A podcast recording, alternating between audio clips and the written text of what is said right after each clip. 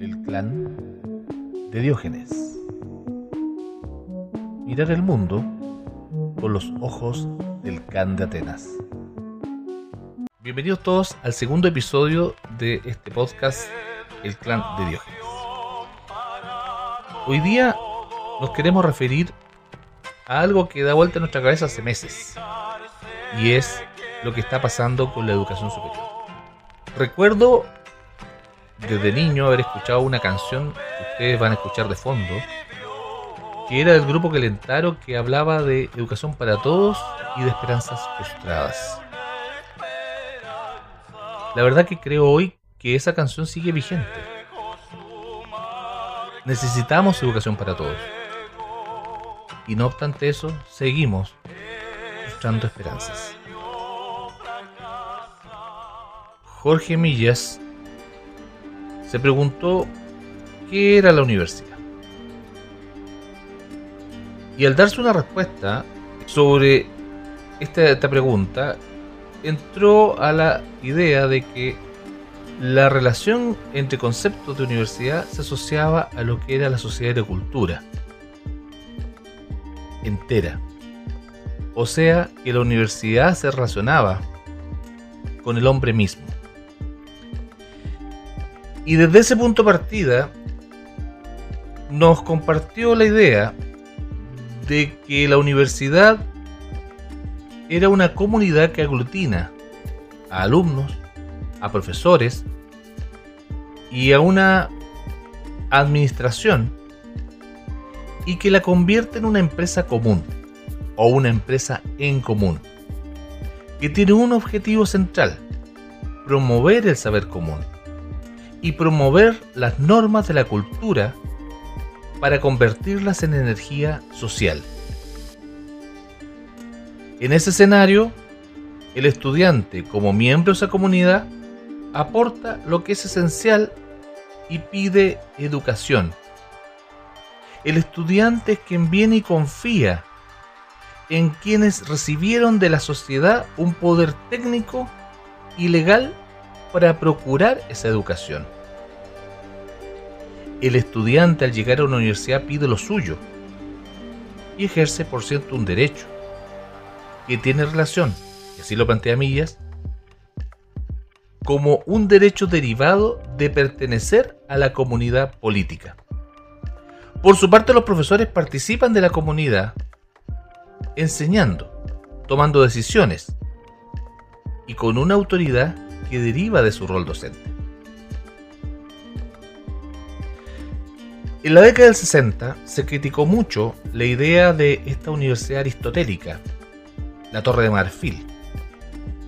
El alcance que Millas hace respecto de esto es que la Torre de Marfil tiene una gracia, y es que por ser alta permite mirar de lejos. La universidad tendría dos fines, crear un ambiente en donde la inteligencia y la ciencia puedan convertirse en disciplina colectiva. Y el segundo fin, traspasar a la juventud o a quien se esté formando en la universidad hábitos y destrezas, llevando valores y resultados al colectivo. Un poder espiritual auténtico. En este escenario, cuando uno mira lo que pasa en Chile con la universidad, eh, lo que resulta es un panorama preocupante. Porque independiente de todo un esfuerzo reformista que se dio en la última década, lo que vemos hoy es la consolidación del poder de unos pocos sobre el sistema. Politización ausencia de autonomía de los organismos controladores, presión económica hacia organizaciones que tienen una finalidad distinta a la propiamente económica y forzar la rentabilidad por sobre el fin. Eso no excusa a nadie de hacerlo mal. Efectivamente, el sistema debe corregir a quienes lo hacen mal.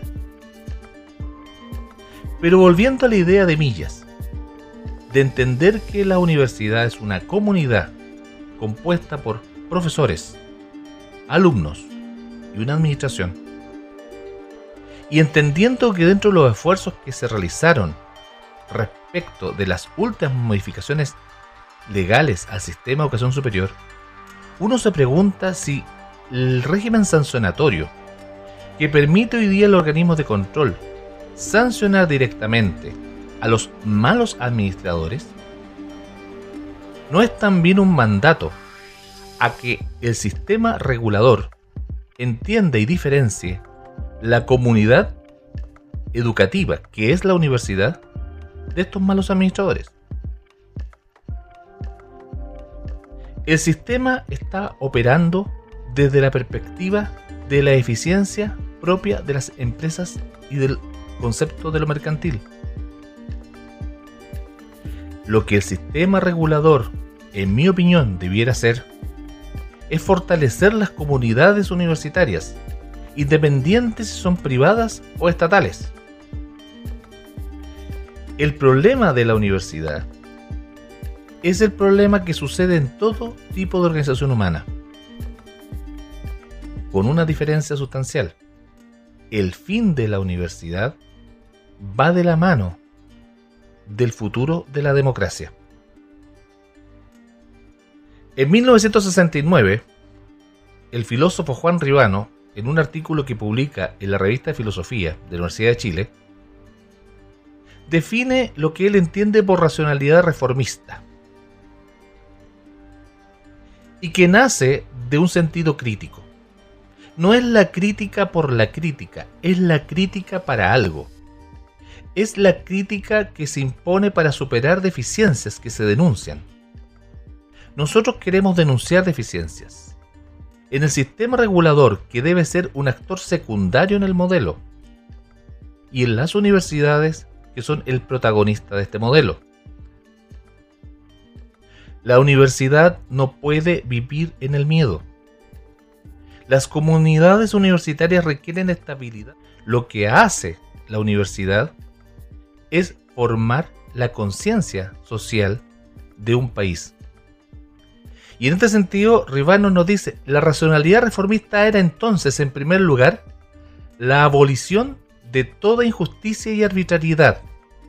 Era la creación de una nueva universidad, una universidad orgánica, pero una universidad que no puede dejar responder a un desafío, dejar de aceptar un compromiso, dejar de hacerse cargo de un reto.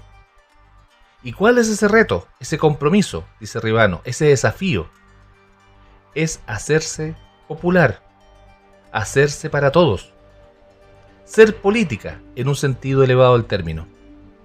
Esto no se trata de una politización ideológica y partidista de la universidad, sino que de entender el rol político de la universidad. Nos quejamos de una baja calidad de la ciudadanía y de una baja calidad de la política. Pero hemos convertido los centros de pensamiento en algo que desnaturaliza su finalidad originaria. En la década del 60 el lema fue educación para todos. No se trata de, un, de una oferta abierta. Se trata de que todos los que quieran educarse lo pueden hacer. No es el llamado a que cualquiera entre a la universidad es el llamado a que aquel que quiera educarse entre a la universidad. No se trata, como dice Millas, de una universidad masificada. Se trata de una universidad, de una sociedad, de una universidad asociada a una sociedad de masas, donde hay agregación de clases sociales, de segmentos sociales que no tuvieron accesos a los mundos de la educación, a los mundos de la adquisición, y a ciertos mundos del trabajo. Lo que tenemos que entender es que el mundo cambió, que la universidad se debe a ese mundo que cambia, y en el caso de este país se debe a fortalecer nuestra idea de nación.